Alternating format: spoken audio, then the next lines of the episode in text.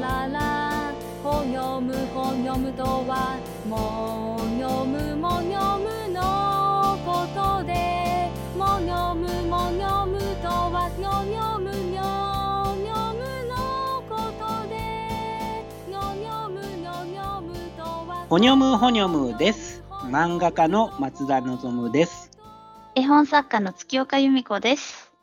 早速ですが、最近の出来事です。僕ははいこういうことがありました。あのー、先週末、はい。大学病院に行ったんですよ。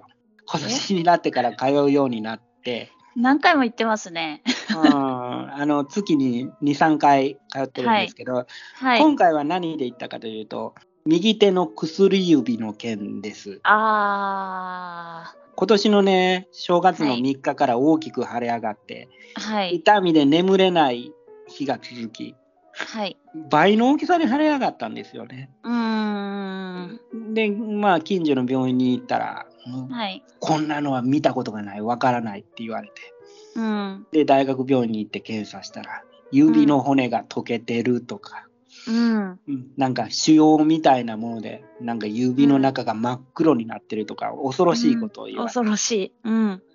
で、まあ、その後、腫瘍があるんやったら転移してるかもなーっちゅうて、全身を MRI 検査したら、うん。右の腎臓がないって言われて、右の腎臓を精密検査したら、残っているただ一つの左の腎臓の根元に巨大な動脈瘤ができているとか言われてさ、まあそれはさておき、うん。指はうん。その後結局原因がわからないっていうのに検査手術したら、うん。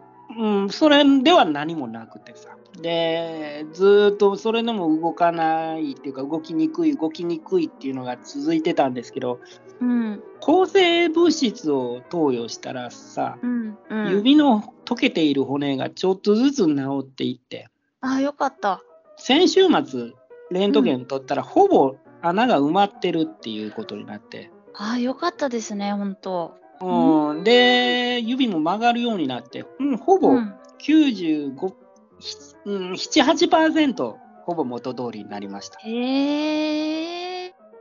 よかった。じゃあ、絵描くときになんか、ちょっと変な違和感みたいなのは随分取れましたか？そうなんですよ。3日とか4日とか、場合によっては1週間とか、ずっと連続して作業とかできるんですよ。睡眠時間以外は。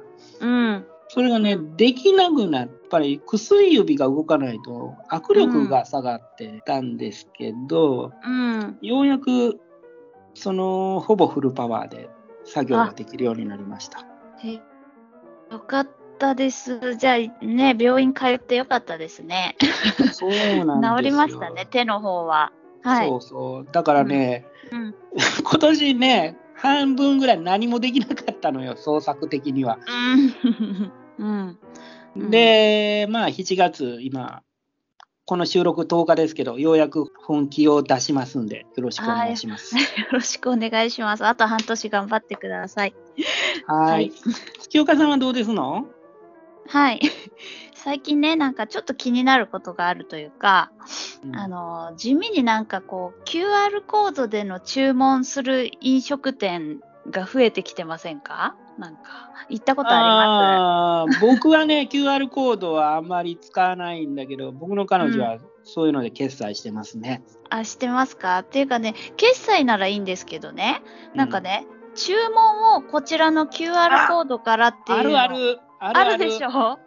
それについてね、ちょっと私、なんか、なんかあんまり いいイメージを持っていない。なんで？なんかさ、だってまずさ、お店入るでしょ？さなんか、スマホでなんか Wi-Fi の、そこの Wi-Fi を取るためにパスワードを入れて、なんか QR コードを読み取って、なぜか自分のスマホの小さな画面で、なんか飲食店とかでメニューを読んで、うん、で、注文してってなんか、すごく私にしてはなんか回りくどいというか、なんかそばになんか普通に店員さんとか歩いてるんですよ。で、なんか追加注文とか普通に注文した方が早いんじゃないかってすごいモヤモヤしてて、多分私が昭和すぎるのかもしれませんけど、なんかお店に入った時ぐらいはちょっとスマホを見ずになんかこう置いておきたいなって思っってるんですけど、いかがでしょうか？いや、本当にそうだよ。だからタブレット置いてるとかやったらわかる。そう、そうなの。お店のタブレットで注文とかならまだわかるんだけど、なんで自分のスマホをと取り出してやらなくちゃいけないのかなっていう、ちょっと、アプリ入れろとかなんか不思議な言ってくるとこあるやん。アプリ入れろとかなんでやねんと思って。スパイウェアが入ってるかもしんないやんかって俺は。思うよ。そうなの。だからなんか、あんまりまたその同じお店に行きたい気持ちにならなくなっちゃって逆効果なんじゃないかなと思って。リピーター呼ぶためにやってんのに逆になんか、えー、もう行きたくないわ、二度とって感じになるよね。なあ、じゃあそれは共感してもらえてよかったです。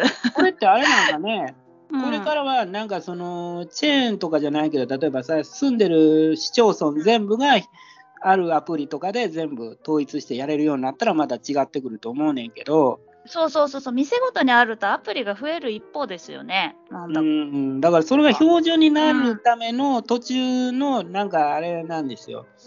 なんか捨て石というか、ど犠牲にさせられてるんですよ。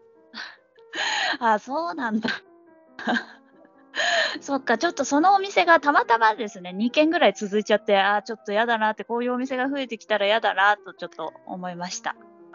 僕はね、そういうね、イタリア料理店に行って、うんで、僕の彼女と僕と、あとうん保険の営業の人と食事して、で、美味しかったはいいね。まずかったからさ、余計みんな怒っちゃって。あー 美味しくない上になんかそういうのやらされて。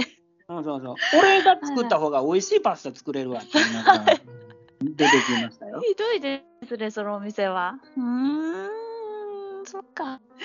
ああ、じゃあそういうのはちょっとやめてほしいですね。ラララほよむほよむラララということで今日は月岡さんの企画特別編その6、僕の私のダイエット術です。じゃあ月岡さんに仕切っていただきます。ですね。はい。とですね、ちょっと夏が近づいてというか、もうもう夏ですね。まあ夏真っ只中で皆さんダイエットについてちょっと気になっている頃かなと思って半袖とかになって、えーこの時期にちょっとやってみようと思いました。はい。はいこれはちょっとミニアンケート形式でやっていこうと思うんですけれども、はい、1番から5番のアンケート、ミニアンケートがあるので、それに答えながらやっていきます。はい。はい、1番目。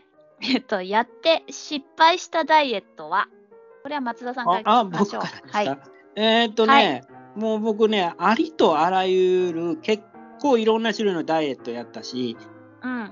今もまあ継続中なんですけど、レコーディングダイエットもやりましたし、うん。まあ、毎日、毎日5キロから10キロ走ってますよ。ジョギングとかしてますし、すごいです。うん筋トレもやってるし、うん。えーなんなら糖質制限もやってますよ。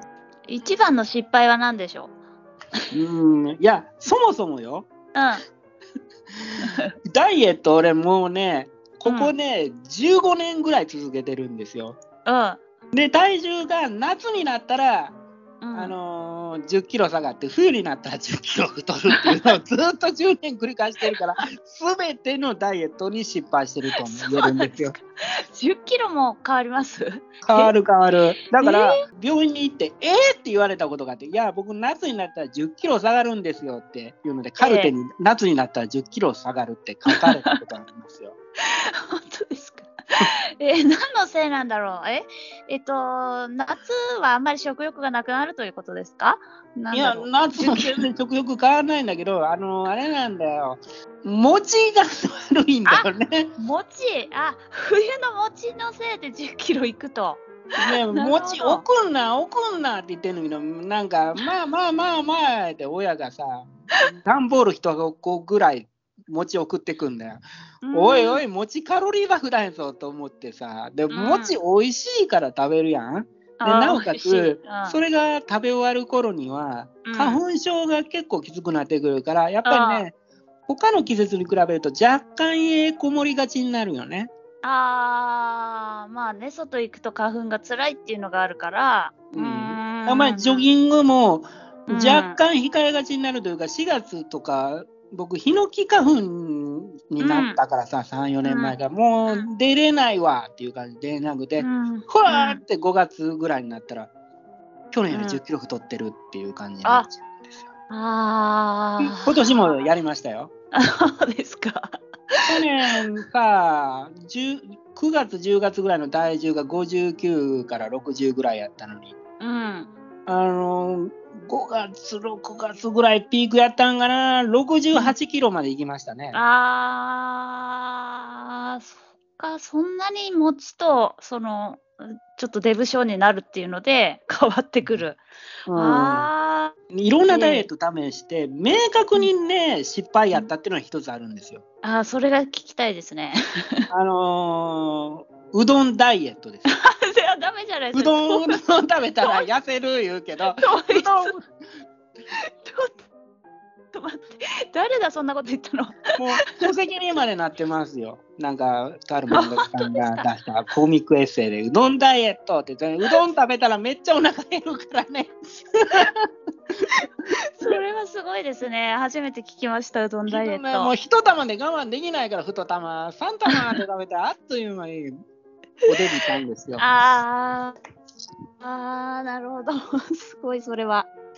なんか、そういうコミックエッイ。セイ、ブームはなかった？そういうのいろいろ。コミックエッセイはあるけど、ちょっとうどんはちょっと初めて聞いたし、知り合いがね、うん女性なんですけど、セックスダイエットっていう本が、セックスしまくって10キロ痩せたっていうけど、その子そもそも75キロやったんだよ。そうそうなのか65って、な まあね、身長にもよりますけど、俺ぐらいだよ。はい。うんまあ、元砲丸投げの選手やったから、がっしりしてるんかもしれんけど、微妙やろ。そうです。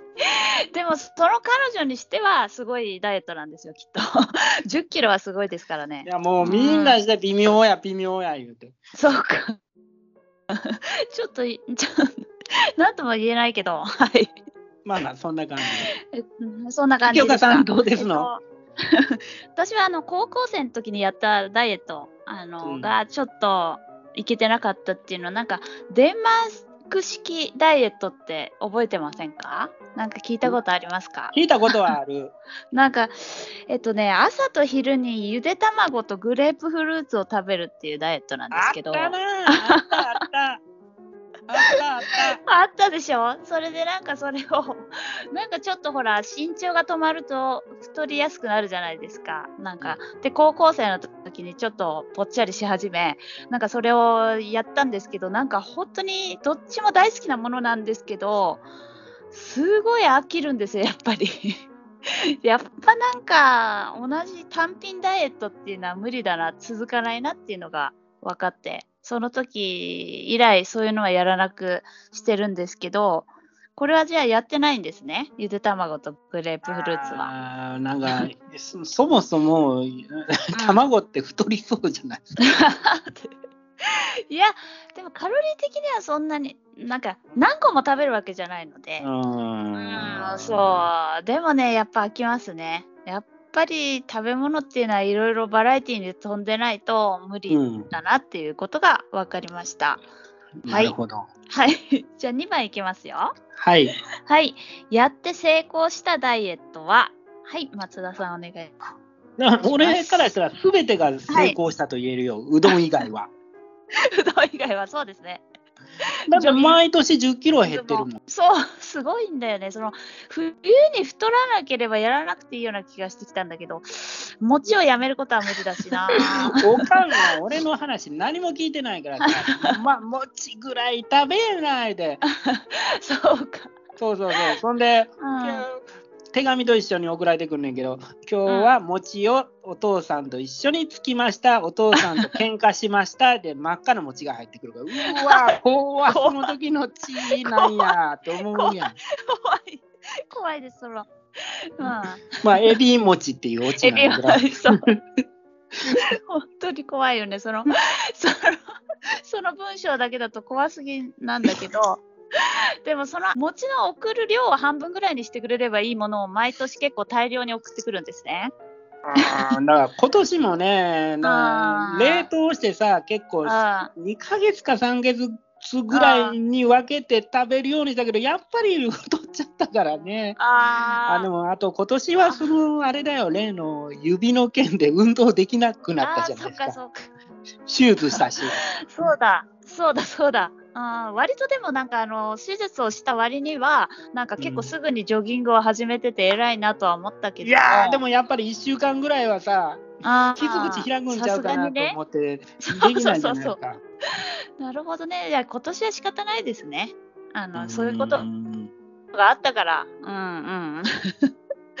でもじゃあ大体運動とその食事制限というのは常にやっているということですね。そうですね。運動と食事制限、うん、だから夜は絶対にもうあれだよ炭水化物は取らないようにしてますよ。夜ですか？へうん、だからえ昼炭水化物取るのは昼だけ。すごい。朝は徹豆乳とナッツのみ。だけ？うん。ええなのに、な。餅食べたら太んねんだよ、これ。いやーこれはちょっと納得いかないですね。餅の爆発力といったら、あー本当にカロリー爆弾ですから。そうですね。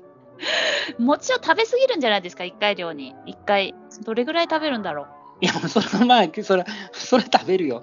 だって早くなくなってほしいしさ。そうか、そっか。いや、餅美味しいねんもん。そっか。まあ、しょうがない。それはじゃあ、お餅が美味しいのが罪なんで、しょうがないです。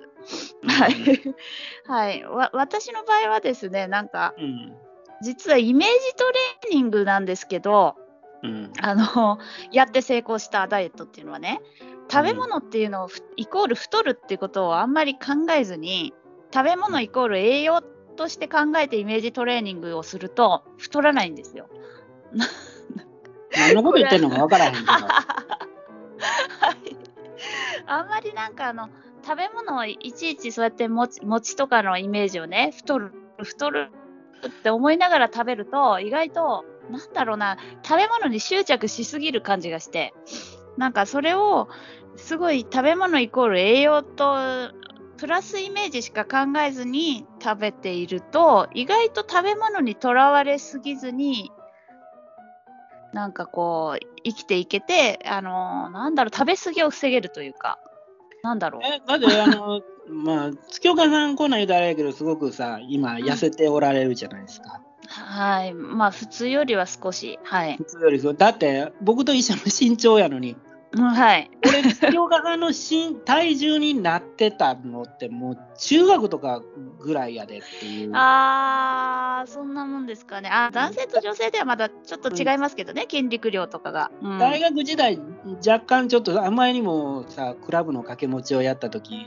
そのうん。40代まで体重が下がったことがあるけど、うん。でもやっぱり51、2ぐらいをキープしてたからさ、うん。月岡さんの体重この前聞いてね、うん。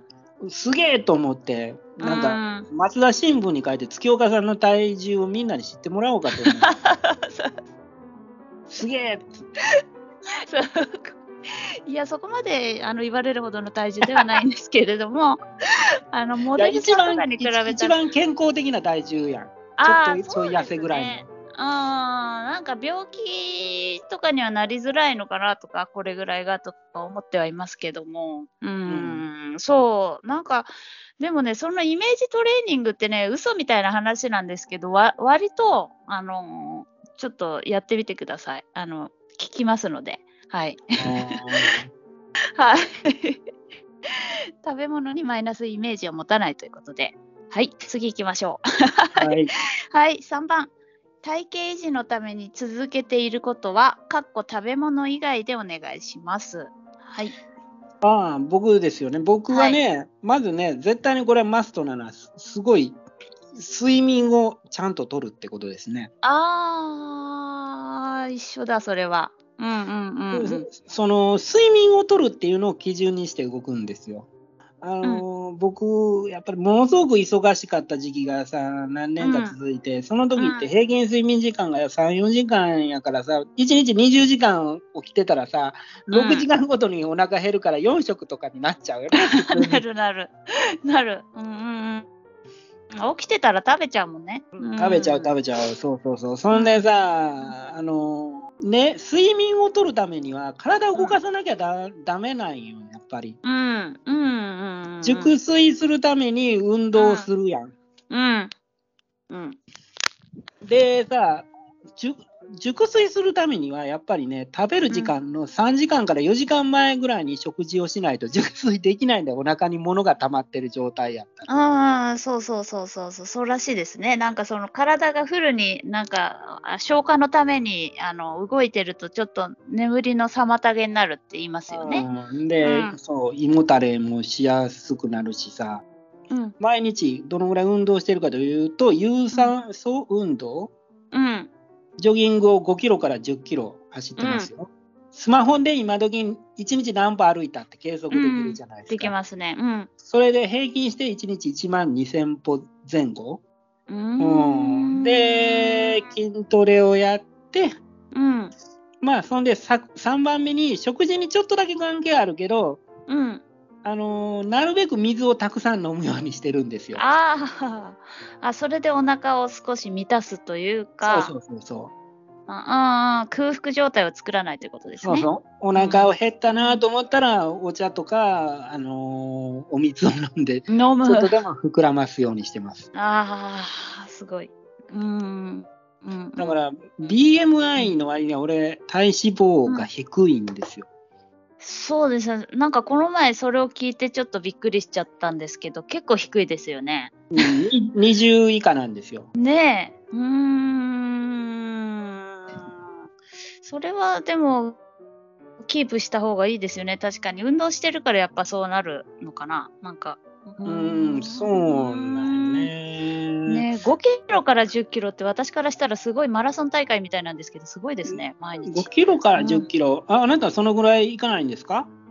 いやーあ、あの、もちろん歩くのは1万歩ぐらいは行ってるような気がするんですけど、ちゃんと測ってないからあれなんだけど。だってあなたは立ち仕事をするじゃないですか。そうなんですよ、そうなんです。でもなんかその、ジョギングっていうのがすごいなと思って、あの走るっていうのがそれだけ。あれですよ、走ってないですよ、最初は。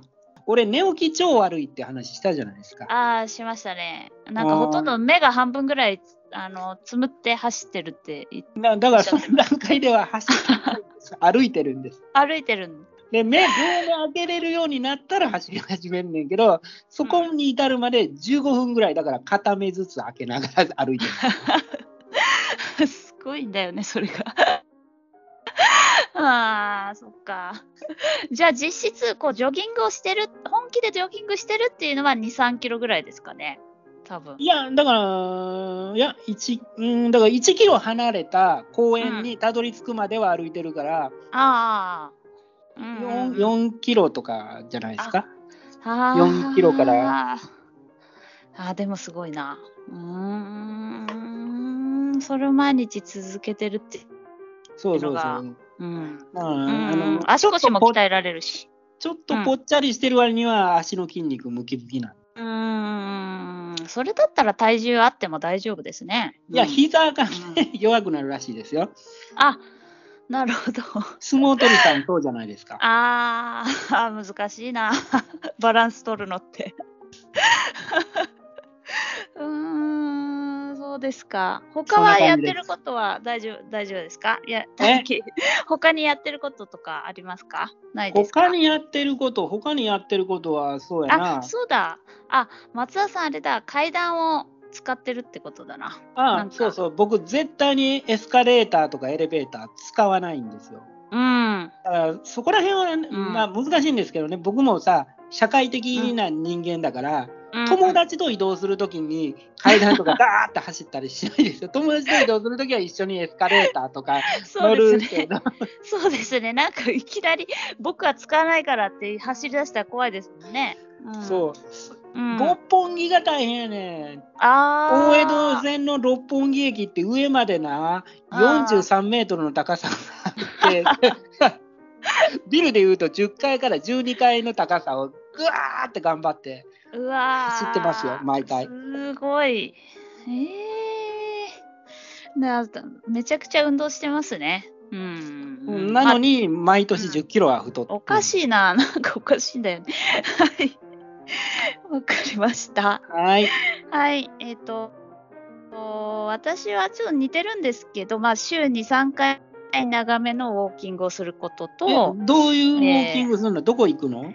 あ買い物がてらですね、買い出しがてら、行き行き帰りをちょっと遠めのスーパーまでい行くっていうことですね。それで、公園とか行ったりとかしなくて、なんかその街並みを見て楽しむってこと？そうですね、その間に公園があれば公園も一周してきますけども、それはいつも行くコース決まってるの、それとも毎日、毎回なんか新しいコース、ちょっと見つけたいなっていう気持ちで行くの？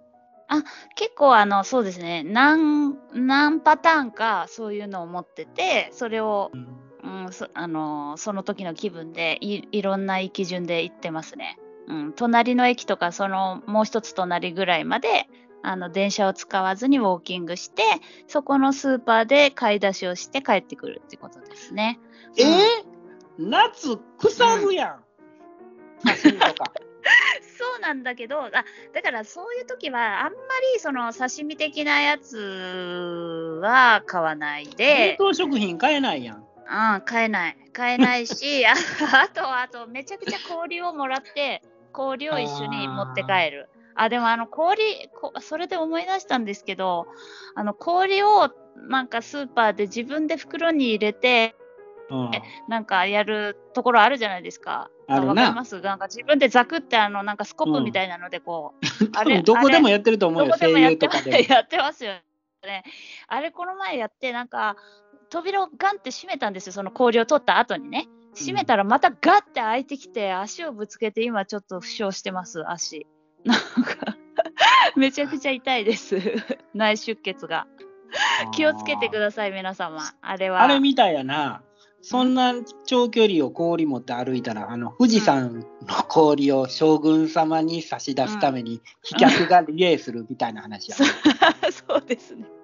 なんかいい風に撮っていただいてありがとうございます。そうですよ。結構家帰ったら半分ぐらい溶けてますし。はい。なのであまりちょっと、はい、冷冷食は買わないようにしております。はい。はいああとはですね、えっと、まあ、松田さんと一緒で、私はちょっと緩いですけど、3、3 4回ぐらいまでなら階段を使うっていうの。あとは、あ、一応なんかね、えーと、そういうところを気にしてるのと、あと、夕食前に体重計に乗って自分を戒めるってことですね。うん。あのえ、それは服脱ぐの？脱ぎますよ。お風呂入る前なんで。そうなんだ。そお風呂入るから、お風呂入る前にあの裸にどうせなるじゃないですか。だから、その時に体重を測ると、あの夕食どれぐらい炭水化物を取っていいかっていうのが自分なりに分かりますから、それを、あのー毎日やっております。はい。俺もでもレコーディングダイエットやってたから毎日体重計を測る習慣があるんですよ。うん。で、僕の場合はあれなんだよ。あの、Wi-Fi で毎日の体重がパソコンの中に報告がいくシステムなんですよ。すごい、ちゃんとそうやって、私は頭の中にレコーディングしてますけど、ちゃんと スマホで管理してもらってるんですね。グラフにしてんねんけど、おー十そんなのね、十何年もやってたらね、何の効果もなくなるね。そっか。毎日やから。毎日やから。そうか、今日は晴れか曇りかぐらいの差になってきますかね。なんか。体重毎日測ったら痩せれるよって嘘つけって思って。そうなんだ。あー。でも、私はそれで結構成功してますけどね。なんか自分を戒戒めるのに、あなんか何百グラムか増えたな、みたいな。あーって思いますから。うん。あとはですね、あの、全身を使うイメージで床の雑巾がけをするってことですね。うん。な え、んかあの何何？そこ、禅寺？何なの なんていうかさ、みなんか一休さんですか？あそう。皆さんほらああのなんとかワイパーみたいなやつであのスイスイって掃除するじゃないですか。あの棒がついた、ああいうのでややらずにあのあえて雑巾がけをしてピカピカにしてます。それはちょっと運動になるので私的にはいいと思ってます。はいああと、うんあの最後にですねあの立っている時にお腹に力を入れるだ勝手に腹筋が自然とついてくるので、それはおすすめですね。あなたさ、はい。あの絵本作家の人たちと写真写ってたじゃないですか、ですね先週ツイッターで。その時ね、背筋伸ばしてんなと思って。そうか。そうですか。よかったです。なんかあの猫背になりがちなので、それでなんかお腹に力を入れると姿勢が良くなるって聞いたんで、それもありますね。なんか。うん、うん、うん、うん。あ、よかったです。それでちゃんとあの効果が出てて。はい。うん はい。じゃあ4番目いきましょう。はい。食べ物で気をつけていることは、はい。お願いしあまの食べ物はね、す。はい。あのあの一応気をつけてるんやけど、はい。栄養結局あれね、食べ物って偏ったらダメなんですよね。万能の食事っていうのがないから、まんべんなくいろいろ取るんですよ。はい。取るようにしてるんですよ。はい。だからね、俺の場合、やっぱり太ってしまうんですよね。ん癒やしいからさ、何でもまんべんなく食べてたら、全部残さず食べようっていう気持ちになっちゃう。うんうんうんうんうん。で、この話、月岡さんにもしたと思うんですけど、はい最近ね、うん、あの科学的エビデンスに基づく100歳まで健康に生きるための25のメソッドっていう本を読んで、はい。で、豆を中心にしたんですよ。はい。なんか聞きました。それって続いてるんですか、まだ？肉は週1、魚は週に2、3回続けてますよ。すごい先月。俺言いだ言い出したでしょ？すぐ言い出しました。その時の月岡さんの反応が、うんうーんんってめっちゃなんか不満そうな言い方や、返事やったんですよ。はい。ななんか飽きないかなと思って。まあまあ、飽き飽きないですよ。先月から体重3キロから4キロ減りましたよ、もう。減ったんですか？よかった。へえ。こまこのまま目標としては月岡さんぐらいの体重を目指してんねんけど、まあ男女差があるからななかなか難しいけど。なかなかそうそうそう。だから、そうですね。マイナス3キロぐらい、あといけたらいいんじゃないですか？わかんないけど。いやいやいやでも真面目な話、月岡さんの体重ぐらいを目指して続けます。いやー。そんで、その後もずっと、だからね、結局、すべてのダイエットって聞くねんけど、うん、俺 ADHD やからね、うん飽きんねん、全部。あー、来ちゃうか。いや、っていうかね、そうそう、ダイエットってそういうもんや。うどんダイエットなんておかしいやん。毎日うどんを一生続けられるわけない。そうそうそうそう。だから飽きが来ないダイエットを開発するしかないんですよ、ね。飽きが来ないっていうか、だから、要するに、ダイエットって一生続けなきゃダメなんじゃないですか。うん。だから、これから豆中心にするようにしますよ。ポロッポー。鳩ですね。うんあー。もう、だから、鳩になりかけてます。なりポロッポー。かけてます。そうか、次会った時は鳩っぽくなってる可能性ありますね。そうなんですか。豆でデポを食らわせないでくださいよ。そうですね。まあちょっと食らわせちゃったかもしれないけど。はい。はい。うんはい、私はそうですね、あのー食事前にナッツを数粒食べるっていうのを毎食やっております。はい。ああ、僕は朝にまとめて20粒食べてまますよ。た まとめてですか？そうか、私は食事前になぜか、えー数粒ずついってますね。うん我慢できないんだよ、美味しすぎて。だからさ、ナッツ隠してくれって言いそうになるよね。美味しいですよね。なんか、ちょっと噛み締めるのもいいし、はなんか歯にも良さそうだし。うん。あとは、えっ、と、外食などで食べ過ぎた次の日は必ず食べる量を減らす。なんか2日で平均値を取るイメージで、ちょっとそういうことをやってます。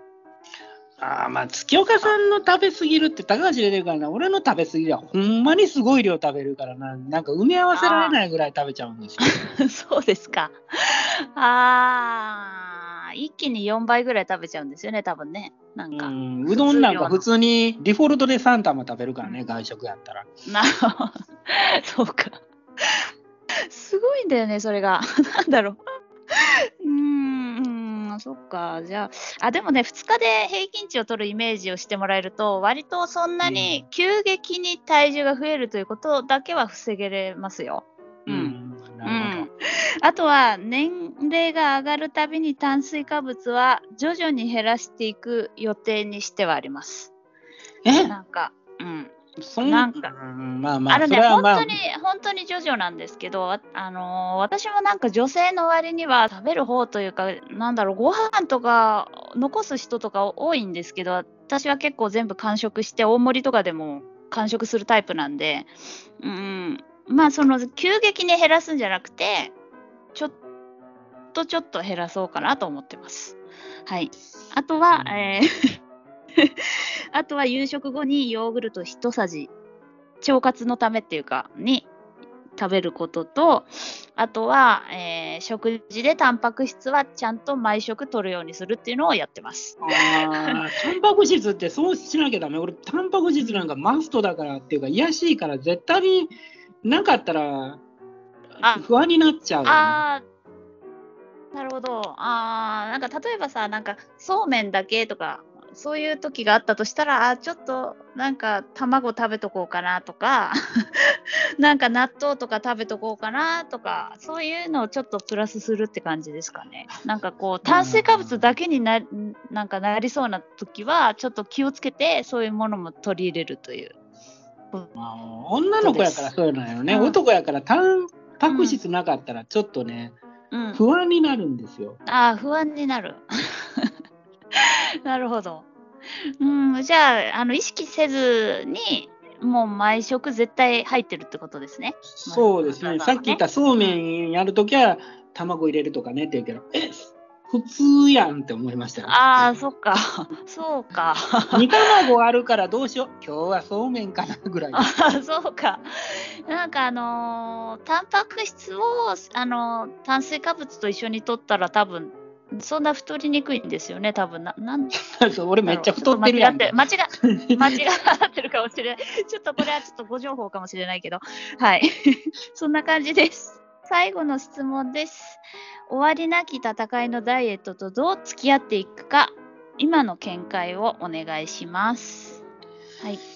だからもうさっきも何度も言いましたけど結局はい飽きるからさ、ダイエットなんて、ダイエットっていうくくりでやったらダメなんですよねもう生活習慣でこれをずっと続けるものとしてやんなきゃ意味がないんですよ。うん。うん。もう僕そうです、そうです。うん。すっごいダイエットやったし一番そうだな、2007年か8年ぐらいの時超ピークでうーん。もうジムに行ってものすごい量走って食べて。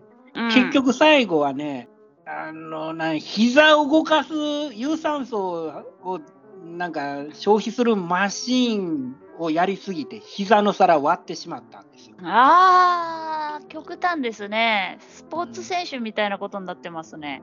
そうそうそうそうそうそう。へー膝の皿が割れちゃってさ、そのうん水が溜まって水抜いてで、へーだから無理しないようにはしてるんですよ、それぐらい。あーあーまあ無理しいないようにしたら毎年10キロ太っていう。や なるほど。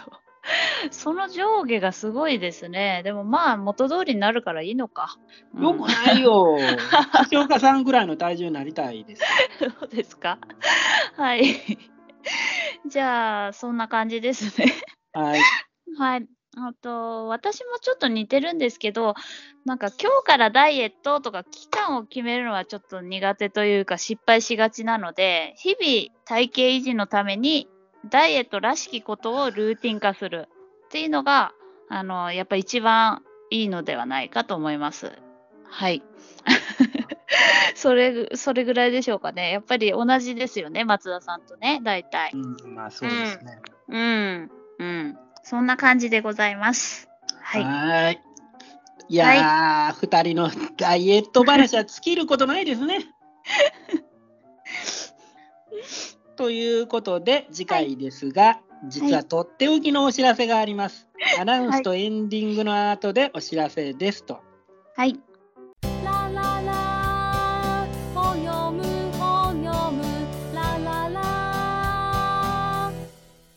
はい、じゃあアナウンスとエンディング、告知ありませんか？はい。私の絵本はゴム祭り、コンビネ書店から出ていて1430円です。あと、この YouTube で絵本の紹介動画もあるので、一度ご覧になってください。えそれはいリンク貼ってくれないんですか、そうですね、リンク貼りましょうね。あ、前々からやってる YouTube の動画なんですけども、はい、リンク貼りましょう。はい。はい はい。あのー松田望普通2020年度、あと遠藤姉妹の微妙な日常、それぞれが Amazon Kindle で販売中です。特にこの普通2020年度の方は無料なんで、ぜはいひダウンロードしてください。はいよろしくお願いします。はい、ぜひ、よろしくお願いします。松田望と月岡由美子、それぞれのツイッターアカウントがあるので、検索してぜひフォローしてくださいね。はい。はい。じゃあ、さて、とっておきのお知らせですが、はい。ほにょむほにょむは、今回、特別編その6。僕の私のダイエット術をもって一旦終わりということにさせていただきます。はい。いろいろありましたが、9ヶ月、40回も続けることができたのは皆様のおかげです。感謝してます。はい。ありがとうございます。はい。えーと、いきなりなので、ずっと聞いていただいた方をびっくりさせちゃったと思います。これはなんか、私、月岡の一身上の都合で、このようなことになったのですが、ホニョムホニョムは永遠に不滅で、おすすめ本や映画の34回分と、特別編6回分、合わせて40回分のアーカイブはいつでも何回でもお聞きいただけます。いつか再開できるように一身上の都合を整えてまいりますのでよろしくお願いします。